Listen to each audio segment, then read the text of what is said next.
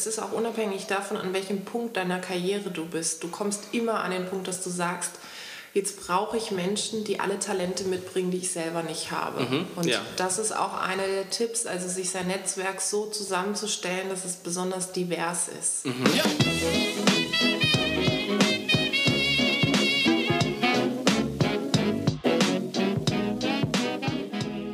Analog First, Digital Second. Der Podcast für IT-Unternehmer und Führungskräfte.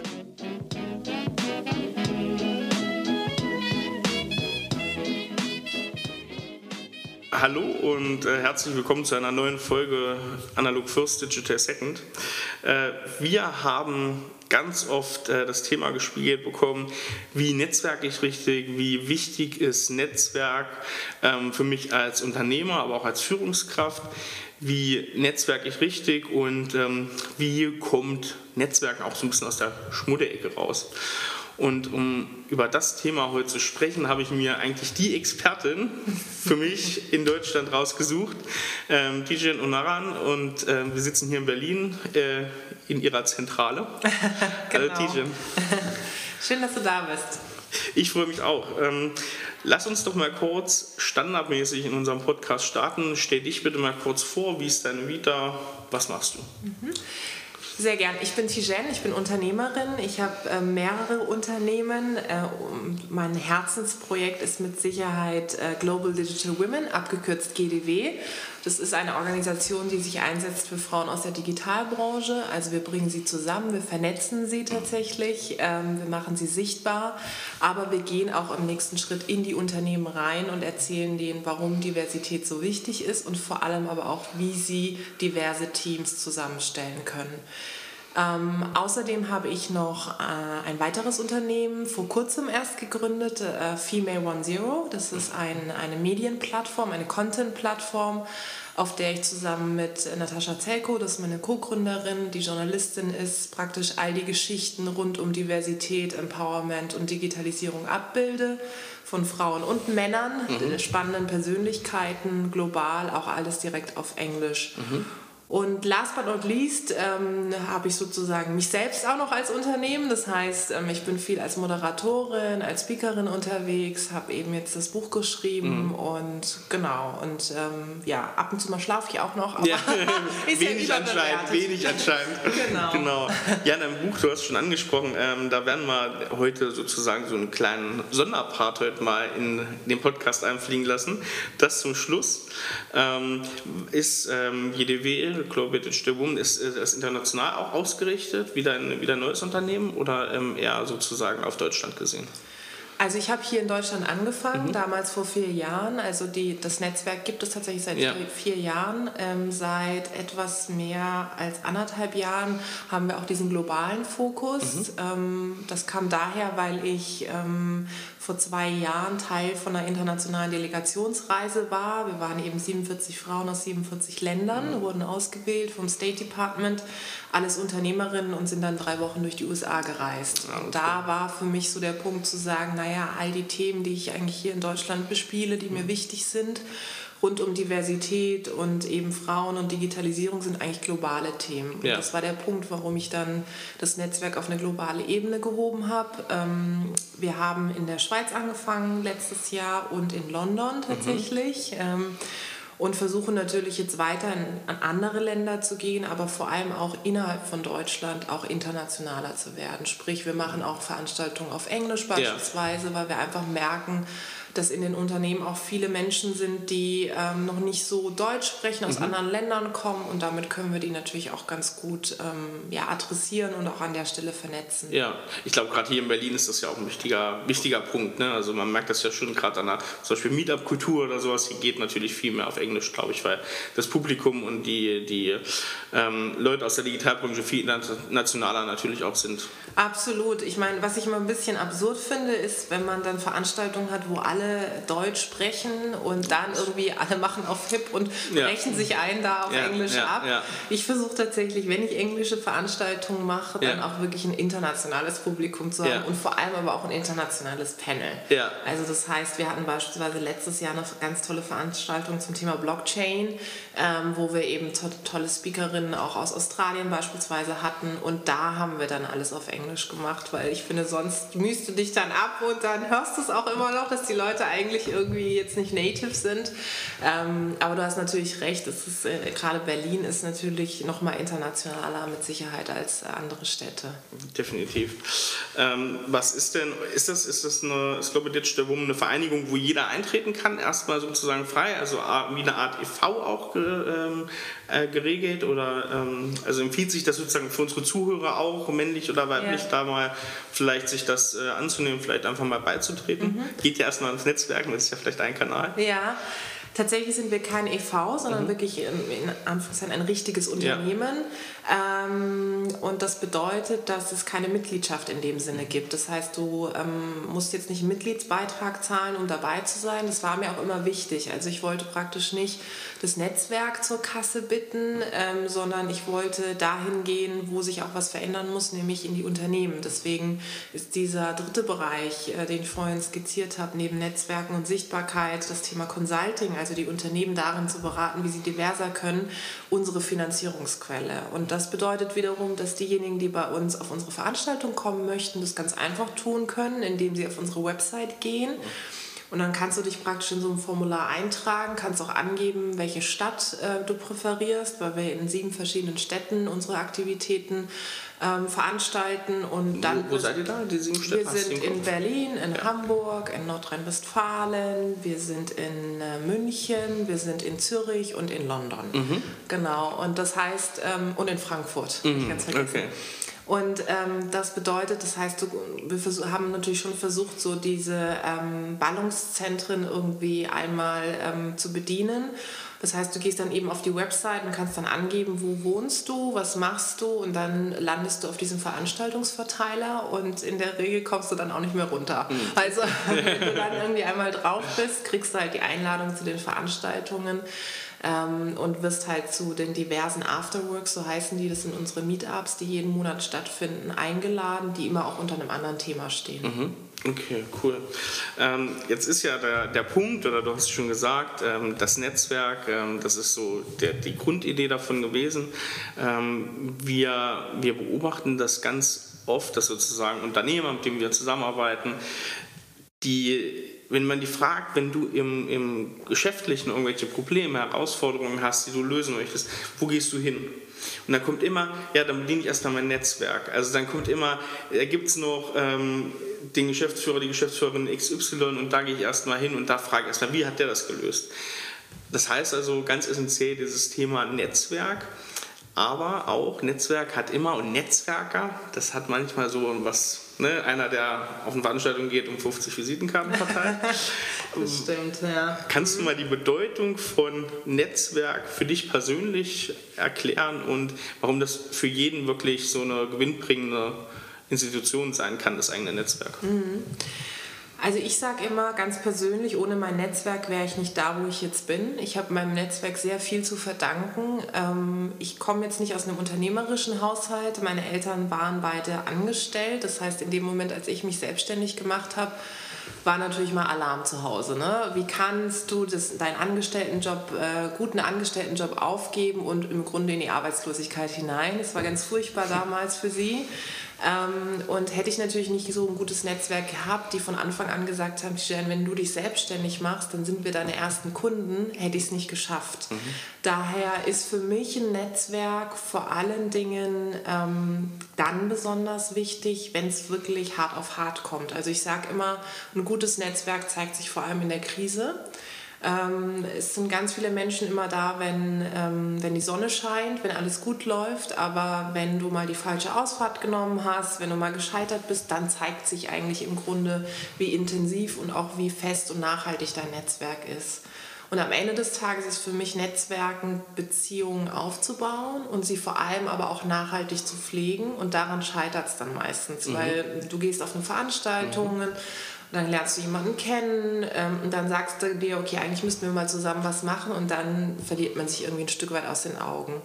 Und ich glaube halt, dass heute durch die digitalen Kanäle, durch Social Media es wesentlich einfacher ist, gerade auch für introvertierte Menschen, relativ schnell Kontakt aufzunehmen und vor allem halt auch an den Geschichten dieser Person, die man kennengelernt hat, auch teilzuhaben. Ja. Ich beschreibe es auch in dem Buch, dass ich ähm, zum Beispiel sage, im Grunde brauchst du heute gar keine Visitenkarten mehr, weil mhm. wenn du dein Handy dabei hast und wenn du WLAN hast äh, oder Netz, sagen wir mal so, dann kannst du die Person eigentlich direkt auf Social Media irgendwo hinzufügen auf einem der Kanäle. Und das ist auch viel nachhaltiger wie so eine Visitenkarte, weil du steckst sie in die ja. Schublade und dann ist sie weg. Ja. Natürlich, äh, wir Deutschen hängen an dem Stück Papier. Ähm, aber ich glaube, für die Nachhaltigkeit ist das Thema Social Media ganz essentiell. Und daher ist es natürlich so, dass ein Netzwerk immer wichtig ist. Egal, ob du angestellt bist, ob du selbstständig bist. Ähm, es ist auch unabhängig davon, an welchem Punkt deiner Karriere du bist. Du kommst immer an den Punkt, dass du sagst, jetzt brauche ich Menschen, die alle Talente mitbringen, die ich selber nicht habe. Mhm, und ja. das ist auch einer der Tipps, also sich sein Netzwerk so zusammenzustellen, dass es besonders divers ist. Mhm ähm, dass es besonders von Menschen lebt, die vielleicht einem auch so ganz weit entfernt sind, charakterlich, aber auch ähm, von ihren Karrierewegen.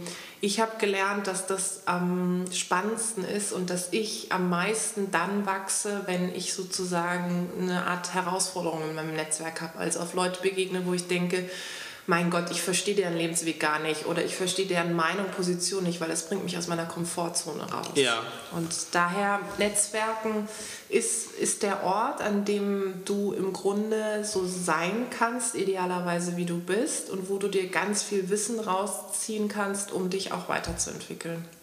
Heißt das dann, ähm, wenn du zum Beispiel als Unternehmerin ähm, auch vor Herausforderungen stehst, natürlich benutzt du dein Netzwerk, dafür bist du ja, das ist ja, das ist ja dein, dein Thema auch.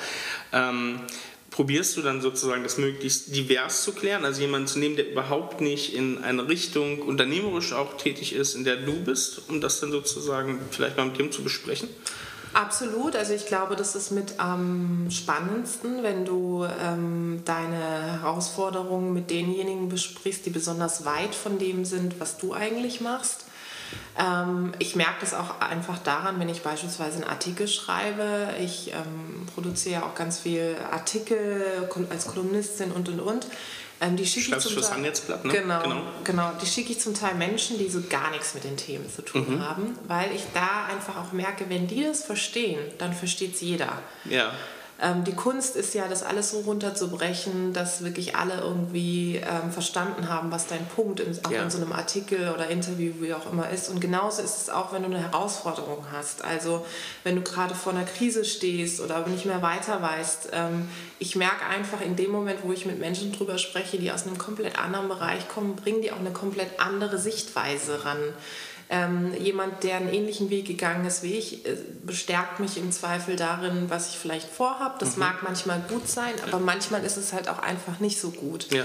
Und daher ist eben mein Tipp immer an der Stelle, ähm, je diverser dein Netzwerk ist, desto ähm, besser ist es für dich und desto mehr kannst du dich auch weiterentwickeln. Ist natürlich dann dieser, der Elfen, äh, Elfenbeinturm wird natürlich gebaut, wenn ich ein sehr ähnliches Netzwerk ja. habe, weil du hast natürlich die andere Meinung nicht. Ne? Ich hole keiner runter runter eigentlich ja, von, den, von den Sachen. Ja, und vor allem auch von den Themen. Ne? Also ja. jetzt zum Beispiel, ich habe einen politikwissenschaftlichen Hintergrund, ich war ja auch lange ähm, parteipolitisch aktiv äh, und habe für die FDP gearbeitet und und und. Und zum Beispiel da habe ich auch gemerkt, dass es viele Menschen gibt, die halt nichts anderes als die Partei kennen. Mhm. Ich glaube, es ja. ist auch ungesund für dich, für deine Weiterentwicklung. Und was machst du, wenn es auf einmal weg, wegbricht? Mhm. Und genauso ist es auch in deinem Job. Was machst du, wenn dein Job auf einmal wegbricht, wenn er nicht mehr da ist? Und wenn du dann nur im Job deine Kolleginnen und Kollegen mhm. hast, nur da das Netzwerk, dann, und wenn dann die Institution Job auf einmal hinfort ist, dann kannst du vielleicht auch, oder ist die Wahrscheinlichkeit sehr groß, dass du in so ein schwarzes Loch fällst. Und daher bin ich immer gut damit gefahren, also nicht nur intern innerhalb von einer Organisation, von einem Unternehmen mein Netzwerk gut aufzubauen, sondern vor allem auch extern. Ja. Weil ich mir immer diese Unabhängigkeit bewahren Krisensicher. Wollte. Genau, krisensicher. Das, ja. das ist ja so ein Punkt, äh, den, den kann man ja mal ansprechen, für die, die ich nicht kennen. Wenn man die Aufzählung macht, klingt es ein bisschen lustig.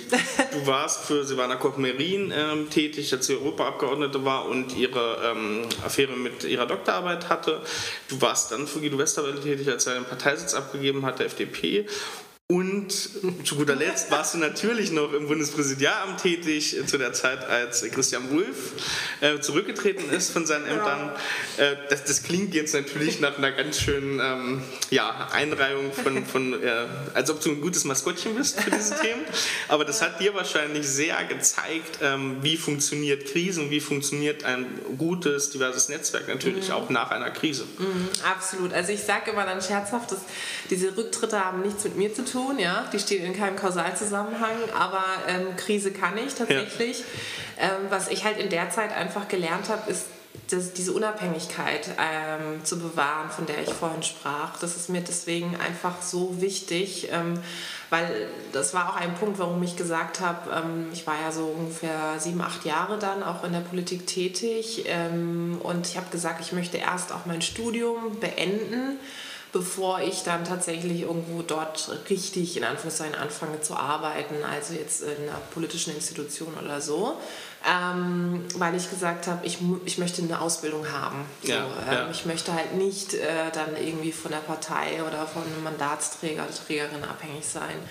Ich habe in der Zeit, als ich für die verschiedenen Persönlichkeiten gearbeitet habe, ähm, super viele Sachen gelernt. Ähm, von Silvana mit Sicherheit, ähm, wie man sich eben ein gutes Netzwerk aufbaut. Das Silvana war eine meiner ähm, ja, tollsten Chefinnen, weil sie eine gute Mischung hatte aus ins kalte Wasser werfen, aber trotzdem an der Seite stehen, wenn man sie braucht. Ähm, und bei den anderen äh, habe ich natürlich auch wahnsinnig viel gelernt. Guido Westerwelle war immer ein extrem disziplinierter Mensch, also ähm, sehr immer auf den Punkt, bestens vorbereitet und du hast ihm eigentlich nie angemerkt, ähm, wenn jetzt irgendwie äh, schlechte Laune oder so war. Ja, da, diese Professionalität hat er immer an den Tag gelegt. Und im Bundespräsidialamt habe ich natürlich gelernt, so wie laufen eigentlich so mhm. Prozesse in so einem Amt. Ja, also da gibt es verschiedene Ebenen, Hierarchieebenen und ähm, das ist ein ganz tolles, sehr geschichtsträchtiges Amt tatsächlich und ähm, es hat mir wahnsinnig viel Spaß gemacht und ja, und da habe ich eben auch gelernt, wie so der Umgang ist mit einer Öffentlichkeit, wie schnell du eigentlich ganz oben sein kannst und wie schnell du auch wieder ganz unten sein kannst. Und wie wichtig dann tatsächlich ein gutes Netzwerk mhm. ist. Und genau, dass du dann die Leute hast, die trotzdem weiterhin an deiner Seite sind und dich eben nicht fallen lassen. Ja. Wie, wie ist das? Ähm, also Thema Krisensicherheit ist das eine Thema und dann sozusagen aus dem Netzwerk so den, den nächsten Schritt oder den, den Aufstieg wieder zu schaffen. Du hast den Punkt angesprochen, als du an der ähm, an dieser Entscheidung oder bei der Entscheidung standst, du wirst Unternehmerin und das Netzwerk sagt sozusagen, wenn du das machst, ich werde dein erster Kunde. Das hat natürlich dann auch was damit zu tun, ich muss natürlich sprechen, bevor ich das mache. Ich muss mich positionieren, für was ich stehe. Da geht es so ein bisschen darum, wie werde ich selber zu einem, zu einem werthaltigen Mitglied mhm. der, des Netzwerks, was sich um mich bildet. Und wie ähm, positioniere ich mich richtig und was muss ich eigentlich tun, um sozusagen ein wertvolles Mitglied zu sein. Mhm. Ich glaube, der allererste Schritt ist, ähm, sich wirklich mal hinzusetzen und Gedanken zu machen, worin man richtig gut und worin man richtig schlecht ist. Mhm. Ähm, das ist, glaube ich, wichtig, um dann auch auf andere Menschen zugehen zu können und sagen, zu können, guck mal, ich habe die und die Kompetenzen, ich habe die und die Erfahrung, die und die Talente. Das heißt, wenn du mal in dem Bereich Hilfe brauchst, dann kann ich dir halt ein guter Sparingspartner an der Stelle sein.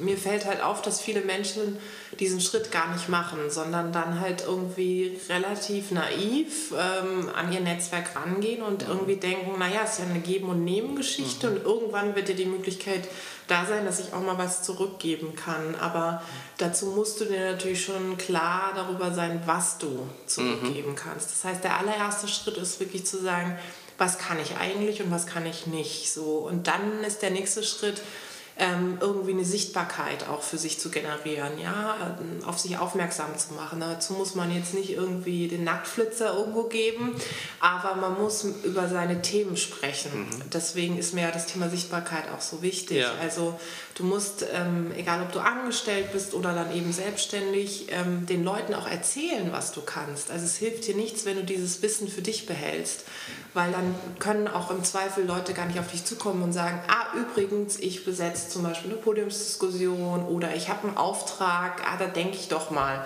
ja. an den oder die. Und daher ist dieser Sichtbarkeitsschritt eigentlich der essentielle für das Netzwerk, weil darüber erweitert sich und multipliziert sich auch ein Stück weit das, das Netzwerk, das du dann da aufbaust. Haben wir da so, ich denke so ein bisschen dran, ähm, also ich denke an so einen speziellen Fall, haben wir damit in Deutschland manchmal Probleme, offen rauszustellen, was wir sind und was wir tun und für was wir stehen, weil ich kenne also ich kenne ein Beispiel, wo es auch um ein Unternehmernetzwerk ging und dann sollte wer eingeladen werden, der dann sagte, nee, da mache ich nicht mit, da ist ja ein Konkurrent von mir oder wie auch immer, dass man sagt, man wehrt diesen Netzwerkgedanken ab, mhm. weil man doch eigentlich gar nicht drüber sprechen. Man kommuniziert nur an seine Kunden. Mhm. Ja, ich glaube, dass wir in Deutschland sehr zurückhaltend mit so Branding-Themen sind, auch einer Vermarktung, weil wir immer oder weil hier so dieses Bild vorherrscht, naja, nicht als Person so in den Vordergrund stellen. Und natürlich, ähm, wenn du irgendwie ein Unternehmen gegründet hast, dann spielst du als Person auch eine Rolle, weil die Leute immer irgendwie auch wissen wollen, wer hat eigentlich das Unternehmen ins Leben gerufen und warum, was ist denn eigentlich die Lebensgeschichte dahinter. Und ähm, ich finde, du kannst das selber steuern, wie personalisiert du das aufsetzt. Ja, du musst ja jetzt nicht hier Selfie warnen und überall ständig irgendwie deine Nase in die Kamera halten. Aber die sozialen Medien dazu zu nutzen, um deine Geschichte zu erzählen, finde ich ganz essentiell und wichtig. Und darüber entsteht auch eine Aufmerksamkeit, die dir wiederum hilft, deine Projekte zu vermarkten, deine Projekte nach vorne zu bringen und vor allem für sie eine Öffentlichkeit zu schaffen. Und daher ähm, glaube ich, muss man für sich so diesen inneren Schweinehund auch überwinden und sagen, es ist einfach auch wichtig. Ähm, das hat jetzt auch erstmal nichts damit zu tun mit Wettbewerb oder so. Ich bin der festen Überzeugung, wenn man gut ist, dann kann man auch guten Wettbewerb ja. einfach aushalten. Ja? Und ich finde, gesunder Wettbewerb ist auch immer ganz gut, um aus der eigenen Komfortzone rauszukommen. Also wenn ich Dinge von anderen sehe, wo ich sage, wow, ähm, die haben das gut gemacht, dann sehe ich das total als Ansporn. Aber es war ehrlich gesagt bei mir immer so. Also ich weiß nur, meine Eltern oder meine Mutter, die hat früher immer gesagt, ähm, äh, als kleines Kind gab es so eine Situation wohl, keine Ahnung, im Kindergarten, so ein Klassiker. Äh, wir haben so ein Märchen aufgeführt und dann ging es natürlich so darum, welches Mädchen spielt jetzt die Prinzessin. Ja, und dann, ähm, und dann äh, hat irgendwie eine andere wohl ähm, diesen Posten bekommen und ich wäre total heulend nach Hause gekommen und gesagt, oh, ich wollte das auch unbedingt machen und und und. Und dann hat sie sich mit mir hingesetzt und gesagt, pass auf, neide das nicht und sieh das jetzt nicht irgendwie als Konkurrenz, sondern freu dich für sie mit und arbeite an dir. Also Stark. Also guck, dass du halt irgendwie in dem, was du machst, gut bist und versuch eben dich auch für die andere Person einfach zu freuen. Und das hat ja. sich bei mir so eingeprägt und das ist etwas, was ich wirklich in meiner Arbeit sehr stark ja, vorantreibe und auch anderen immer mitgebe, diese, diese Möglichkeit oder diese, dieses Talent, sich für andere zu freuen, ähm, das, das ist etwas, was auch zurückkommt. Ja, so, damit strahlst du so, ein, ja. so eine gewisse Entspanntheit auch Definitiv, aus. ja. Und daher glaube ich, in Deutschland können wir, was das Thema, ähm, ich spreche über das, was ich kann, mhm. da, das sollten wir positiver sehen. Ja. Und es gibt einen schmalen Grat, den kennt jeder für sich. Du siehst Dinge auf Instagram oder wo auch immer, wo du manchmal denkst, nee, das ist zu viel. Dann siehst du wiederum andere Sachen, wo du sagst, ja, das ist total toll, da treibt jemand seine Themen voran. Und mein Tipp für die, die sich damit schwer tun, ist, macht es immer themenbezogen. Mhm. Also guckt, dass ihr ähm, euch als Person praktisch eher als Mittel zum Zweck nutzt, um eure Themen voranzutreiben. Zu sagen, wofür steht ihr eigentlich, was kann ich über mich als Person erzählen, was dann unmittelbar einen Zusammenhang darauf ähm, schließen lässt, was ich eigentlich mache und was ich, wofür ich stehe und was ich vielleicht auch als Unternehmen gegründet habe. Bist du IT-Unternehmer oder IT-Unternehmerin und du bist mit deinem Team im Individualprojektgeschäft und ihr entwickelt immer wieder Lösungen für eure Kunden, die immer wieder unterschiedlich aussehen. Aber ihr merkt, so richtig skaliert das irgendwie nicht und ihr wollt mehr ins Produktgeschäft zu skalierbaren Strukturen, exzellenten Prozessen und Produkten, die ihr immer wieder verwenden könnt. Und ihr fragt euch vielleicht auch, naja, wie vermarkte ich denn diese Produkte dann erfolgreich? Wenn das bei dir so ist, dann haben wir eine Einladung für dich und zwar zu unserem Online-Seminar vom IT-Projekt zum Produkt. In 40 Minuten zeigen wir dir, wie du ganz konkret vom Projekt zum Produktgeschäft kommst, ganz konkrete Beispiele, wie IT-Unternehmen das schon geschafft haben aber auch welche Stolpersteine es dabei gibt und wie du diese überspringen kannst. Wenn dich das interessiert, dann trage dich ein unter www.sar-bs.de slash Skalierung. Dann sehen wir uns im Online-Seminar. Und jetzt wünsche ich dir viel Spaß und weiter geht's mit dem Interview. Also würdest du auch sagen, ähm, gerade das, das, das Personal Branding auch ein bisschen voranzutreiben, neben dem Branding, was natürlich für sein Unternehmen betreibt, es einfach so auch ein bisschen nachhaltiger und wahrscheinlich auch am Ende ähm, naja, nachhaltiger wahrscheinlich nicht. Natürlich, man wird irgendwann alt und tritt dann vielleicht doch mal aus dem Unternehmen aus und wie auch immer. Aber natürlich, ähm, es, es gibt natürlich das Persönliche, Menschen kaufen Menschen. Ne? Es ist natürlich das Persönliche, was dann wahrscheinlich am Ende viel mehr zieht auf die ja, Dauer. Ja, gesehen. absolut. Und in anderen Ländern ist es völlig normal. Ich meine, die USA ist da mit Sicherheit auch manchmal ein Ticken too much, keine Frage. Aber du lernst dort in der Schule schon so das ganze Thema Eloquenz, Rhetorik. Du lernst ähm, schon zu präsentieren. Ich meine, ich musste das das allererste Mal an der Uni präsentieren. Ich hätte, konnte mich bis dahin einfach mit irgendwelchen Hausarbeiten drücken. Ja, so. Und ich finde das deswegen auch so wichtig, gerade jungen Leuten beizubringen, hey, es ist eben schon wichtig, dass du in der Lage bist, das, was du machst, so runterzubrechen, dass das möglichst viele Menschen da draußen verstehen weil du brauchst diese Fähigkeit. Und zwar egal, ob du jetzt, sag ich mal, in der IT bist oder in einer Marketingabteilung, du kommst irgendwann an den Moment, wo du erzählen musst, was du eigentlich da fabriziert hast. Ja? Und, und das nicht in einem Roman. Genau, und das nicht in einem Roman. Und das vor allem so, dass, dass das frei von Fachbegriffen ist und dass es eben Menschen auch verstehen, die damit gar nichts zu tun haben. Daher finde ich, dass wir in Deutschland da sehr zurückhaltend sind. Das siehst du auch immer an verschiedenen Diskussionen, wenn es auch um politische Menschen geht oder um Menschen, die dann irgendwie in der Öffentlichkeit stehen. Es wird sich dann häufig an den Personen auch so abgerieben. Mhm. Und ich glaube, es gibt viele Menschen, die darauf keine Lust haben. Ja, das kann ich auch total nachvollziehen. Es ist auch anstrengend. Ja. Das muss man auch sagen. Ja. In dem Moment, wo du den Schritt in die Öffentlichkeit wagst, musst du dir bewusst sein, dass du eine Projektionsfläche mhm. bist. Mhm. Positiv und negativ. Ja, ganz klar. Das musst du aushalten. Und daher glaube ich, ist eben dieser erste Schritt, von dem ich vorhin sprach, also im Grunde in sich zu ruhen. Das klingt vielleicht sehr küchenpsychologisch, aber daran glaube ich sehr stark, genau in sich fest zu sein und sich davon nicht abbringen zu lassen, welche Werte einen eigentlich vorantreiben. So ein Wertegerüst auch zu haben, mhm. ganz wichtig für, fürs Netzwerken und dann eben auch, um seine eigene Marke zu stärken. Mhm.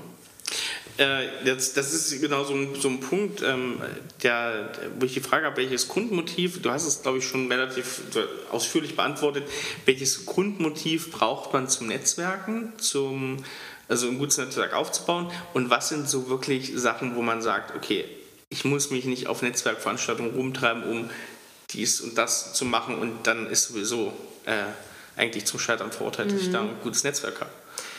Ich glaube, es ist erstmal wichtig für sich zu überlegen, was will ich eigentlich von meinem Netzwerk? An welchem Punkt meiner Karriere, meiner beruflichen Laufbahn stehe ich?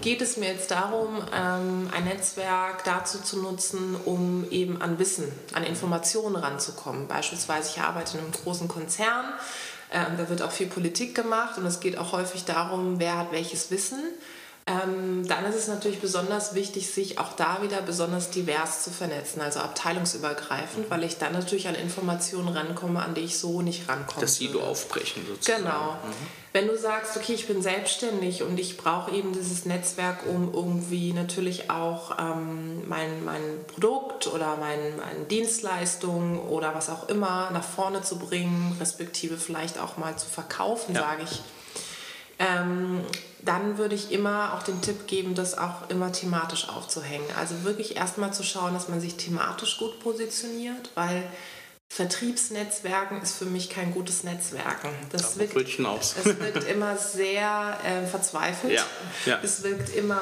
einfach super unentspannt ja. und es macht auch einfach überhaupt keinen Spaß. Also wir kennen das alle ne, auf äh, Xing oder auch LinkedIn mittlerweile ich finde es echt unangenehm, wenn du irgendwie Leute bestätigst. Also ich bestätige durchaus auch Menschen, die ich noch nicht live und in Farbe kenne. Wenn ich ja. sehe, es gibt so ein, es gibt eine Schnittmenge an Kontakten oder ich schaue mir das Profil an, das finde ich völlig in Ordnung.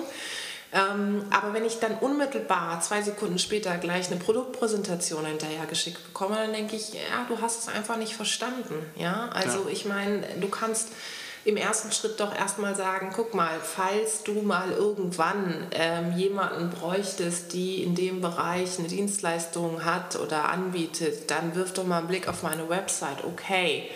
Aber gleich mit dieser Vertriebsfalle ähm, zu kommen, finde ich wahnsinnig anstrengend. Und ich glaube, es führt auch dazu, das hatten wir ganz zu Beginn, dass das Netzwerken häufig in dieser Vetternwirtschaft-Ecke ist, mhm. weil man mhm. immer gleich diese Connection mit den Leuten macht, die eben einen so unendlich nerven ja. und ständig was verkaufen wollen. Ja, ja dieses Thema, dass das Netzwerk irgendwann dir auch wirklich, sage ich mal, ähm, finanziellen Erfolg bringt oder dir eine Möglichkeit bringt, dein Unternehmen weiterzubringen.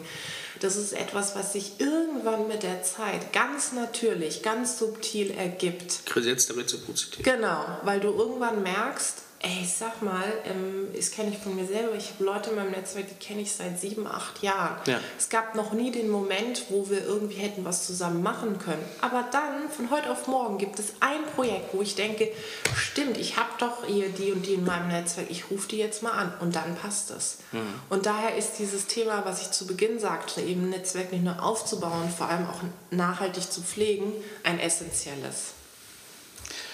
Ähm, jetzt ist, äh, ich, ich glaube, dass wenn gerade wenn, wenn, wenn Leute in diesem, diesem Thema Netzwerken nicht mehr adressiert sind, ähm, da hast du jetzt äh, inzwischen was geschaffen, was du vor, ich glaube, zwei, drei Wochen sozusagen veröffentlicht hast. Respektive, der Podcast kommt jetzt natürlich nicht zum Aufnahmetag. Bedenken bitte beim Zuhören. äh, du hast ein, ein Buch geschrieben. Ähm, mhm Netzwerkbibel, die zehn Gebote des Netzwerks. Ja. Blasphemie ja, schreien genau. die Leute jetzt am Hörer. Äh, aber äh, du wirst gleich im Anschluss, wenn wir unsere Unternehmerinnenfragen durch haben, noch mal ein Stück daraus vorlesen. Und wer ansonsten noch interessiert ist an Wissensweitergabe von dir, der kann, das kann ich ja mal ganz kurz vorstellen, sagen, dem Business Punk Podcast. Mhm. Da bist du der Host, How to Hack. Genau. Findet man, glaube ich, auch wie uns auf iTunes und auf Spotify. Ja. Ähm, du bist Kolumnistin für das Handelsblatt, das mhm. hat man gerade schon erwähnt.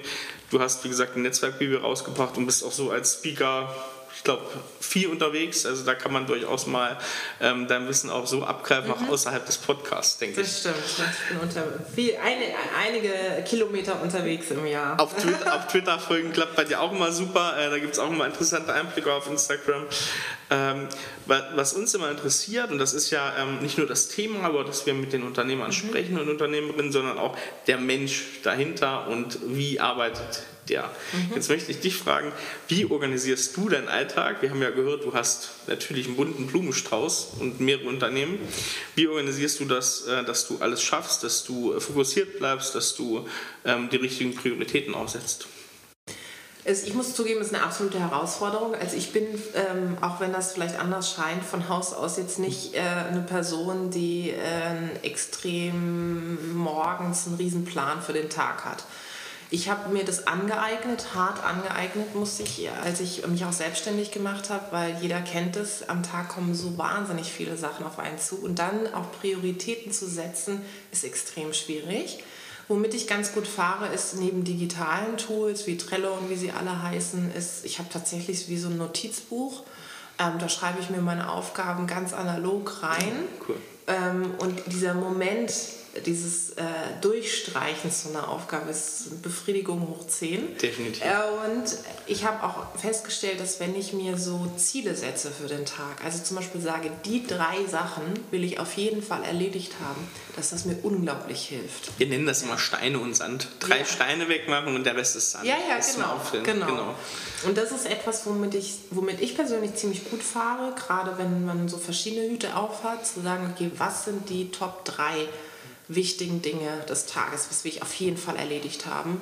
Und es sind häufig auch Dinge, wo ich weiß, ähm, das dauert. Also du willst, du schreibst eine Mail an eine Person und sagst, okay, ich brauche da ein Feedback. Das dauert ja in der Regel, also so eine Schleife. Das heißt, all die Dinge, die am Anfang auch so ein bisschen komplizierter wirken ähm, und komplexer sind, versuche ich auch am Vormittag zu erledigen, weil dann, dann habe ich so am Nachmittag, sage ich mal, viele äh, schöne Dinge, wo ich sagen kann, okay, das ähm, kann ich jetzt auch noch machen, wenn ich merke, ich werde irgendwie müde oder so. Mhm.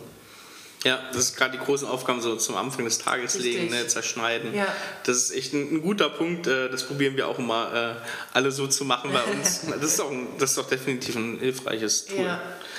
Ähm, wie schaffst du es, äh, du hast äh, zwei Unternehmen, äh, wie schaffst du das, ähm, systematisch die Zeit freizuhalten, um dann auch am Unternehmen zu arbeiten? Also auch strategisch, auf strategischer Ebene das äh, zu machen. Schaffst du das, dich da rauszunehmen?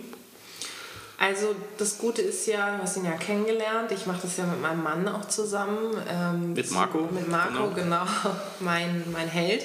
Ähm, das ist schon eine besondere Konstellation, die wir natürlich haben. Und er ist schon auch jemand, der ähm, meinen Tag ein Stück weit strukturiert. Also er kümmert sich schon auch um diese ganze Termingestaltung und und und. Ähm, ich glaube, anders wäre es relativ schwierig, weil ich halt wahnsinnig viel unterwegs bin und natürlich auch diese Präsenz, die vielleicht auch mein Team an der Stelle braucht, gar nicht gewährleisten kann. Ja? Ähm, aber was wir halt versuchen, gerade was die strategischen Geschichten betrifft, auch die hast du ja kennengelernt, ich habe ja zwei Hunde und wenn wir zum Beispiel mit denen in die Natur gehen, nutzen wir das, also wirklich handyfreie Zone.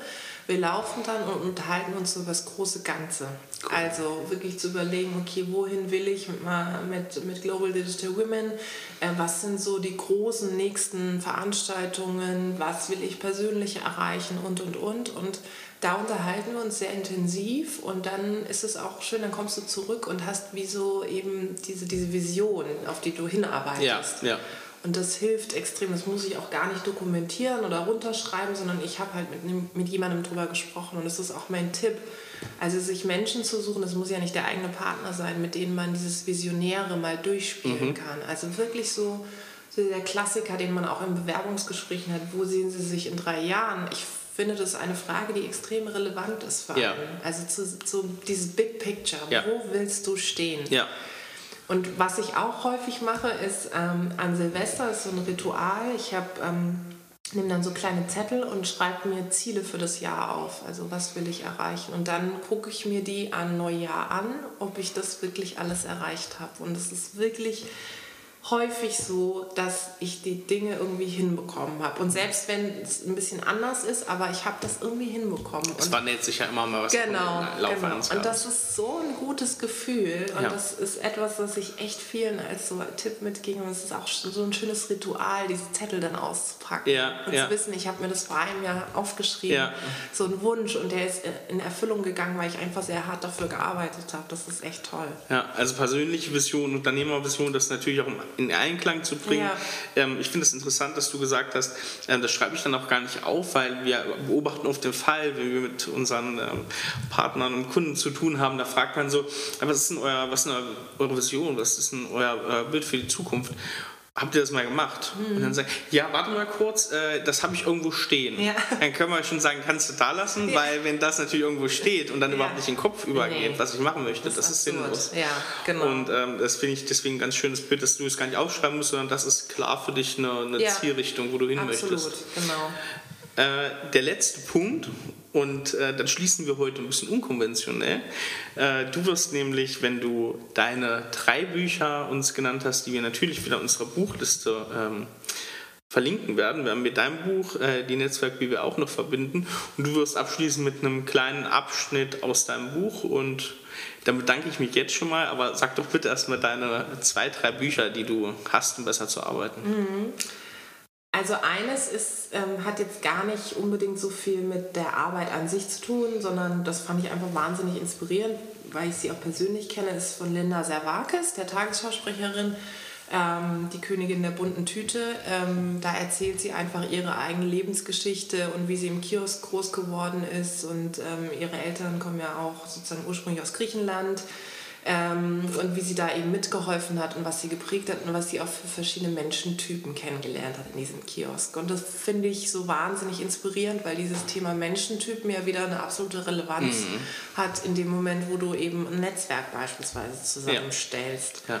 Ähm, das zweite, was ich immer ganz toll finde, ist von Satya Nadella, das ist der Microsoft CEO, Hit Refresh ähm, wo er eben auf der einen Seite auch seine persönliche Lebensgeschichte erzählt und auf der anderen, wie er Microsoft eben umgebaut hat oder umbaut als Konzern und was für Herausforderungen da auch an ihn äh, herangetragen wurden oder an welchen Punkten er gemerkt hat, okay, das ist jetzt ziemlich schwierig und er erzählt es schon sehr, sehr offen. Und aktuell habe ich mir jetzt natürlich auch das Buch von Michelle Obama geholt, Becoming, ja, ähm, weil ich sie nicht nur großartig finde, sondern weil ich auch diese Kultur einfach toll finde, wie jemand ähm, in so einer Position oder nach so einer Position einfach nochmal erzählt, wie sie denkt. Und vor allem, ich finde halt auch, ähm, viele hatten sie, glaube ich, oder haben sie auch gar nicht so ähm, als diejenige eigentlich im Kopf, die ganz viel auch getrieben hat, auch ihn, Barack Obama, ja. Und da die beiden ja auch so ein Power Couple sind, habe ich gesagt, okay, das muss ich mir auf jeden Fall auch geben. Sehr schön. Ja, ich glaube, gute, ähm, sehr, sehr gute Buchtipps. Ähm, das, das bringt nochmal ähm, ja, ein bisschen, bisschen Schwung in unsere Buchliste. Ja, weil es mal so ein bisschen nicht nur die ganz reine Business-Literatur mhm. ist. Das ist immer ganz angenehm. Ähm, ganz vielen Dank für das Interview. Danke Wir schließen dir. ab mit, äh, deinen, mit, deinen, äh, mit deiner kurzen Leseeinlage. Ja, also ich kann vielleicht einmal ganz kurz ähm, das einordnen, worum es äh, genau an dem speziellen ähm, Kapitel auch geht, dass ich jetzt, äh, oder ein Teil dessen, das ich jetzt vorlese. Ähm, da geht es nämlich ums Thema internationales Netzwerken und um eine Situation, die ich eben auf der besagten Reise in den USA erlebt habe und wo ich selbst über mich sehr erstaunt war, dass ich ähm, auch nicht ganz so frei von Stereotypen bin. Genau, eine ganz besondere Begegnung. Ganz besonders in Erinnerung geblieben ist mir eine Begegnung, von der ich am wenigsten gedacht hätte, dass sie mich so nachhaltig beeindrucken würde. Heute sind Dina und ich Freundinnen. Doch ich gebe zu, der erste Impuls, den ich hatte, als ich Dina zum ersten Mal getroffen habe, war, oh je, mit ihr darfst du auf gar keinen Fall über ein bestimmtes Thema sprechen. Wie es der Zufall aber so wollte, saßen wir fast bei jeder Gelegenheit nebeneinander, sei es beim Essen im Frühstücksraum oder während langer Busfahrten. Zudem stimmte die Chemie zwischen uns von Anfang an. Es war also nur eine Frage der Zeit, bis das Thema aufkam, aber der Reihe nach. Dina Attila war bei unserer Delegationsreise die Vertreterin für Ägypten. Sie ist die Gründerin des Fun Castle Activity Center. Mit ihrer Organisation unterstützt sie kulturelle Aktivitäten wie Sport, Kunst und Musik für Eltern und Kinder in Alexandria. Dina trägt ein Kopftuch und lebt ihren Glauben, indem sie betet und keinen Alkohol trinkt.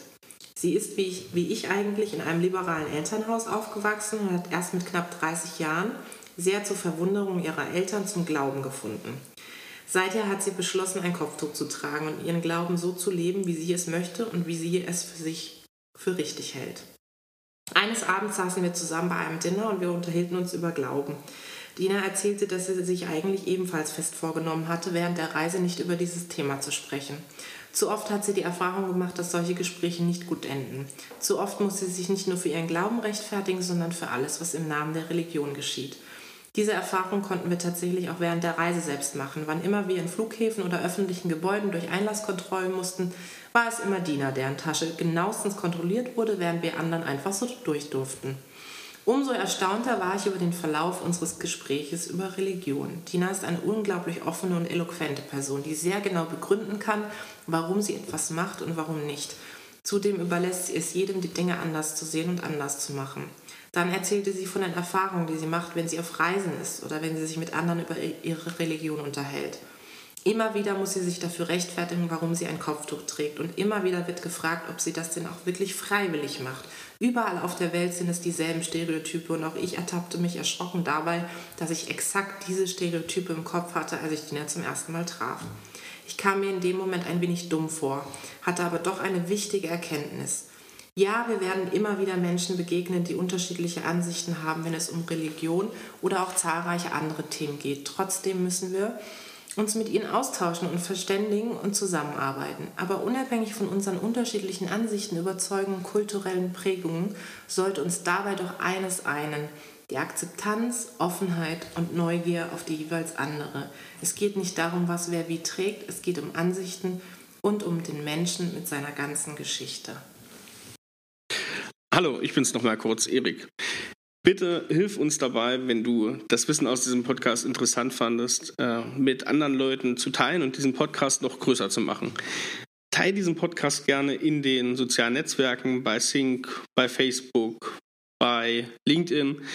Abonnier diesen Kanal und lass uns doch bitte bei iTunes fünf Sterne als Bewertung da schreib oder twitter auch gerne unter dem Hashtag A1D2 und mach diesen Podcast bekannter. Ich wünsche dir jetzt noch einen wunderschönen und erfolgreichen Tag. Bis zum nächsten Mal.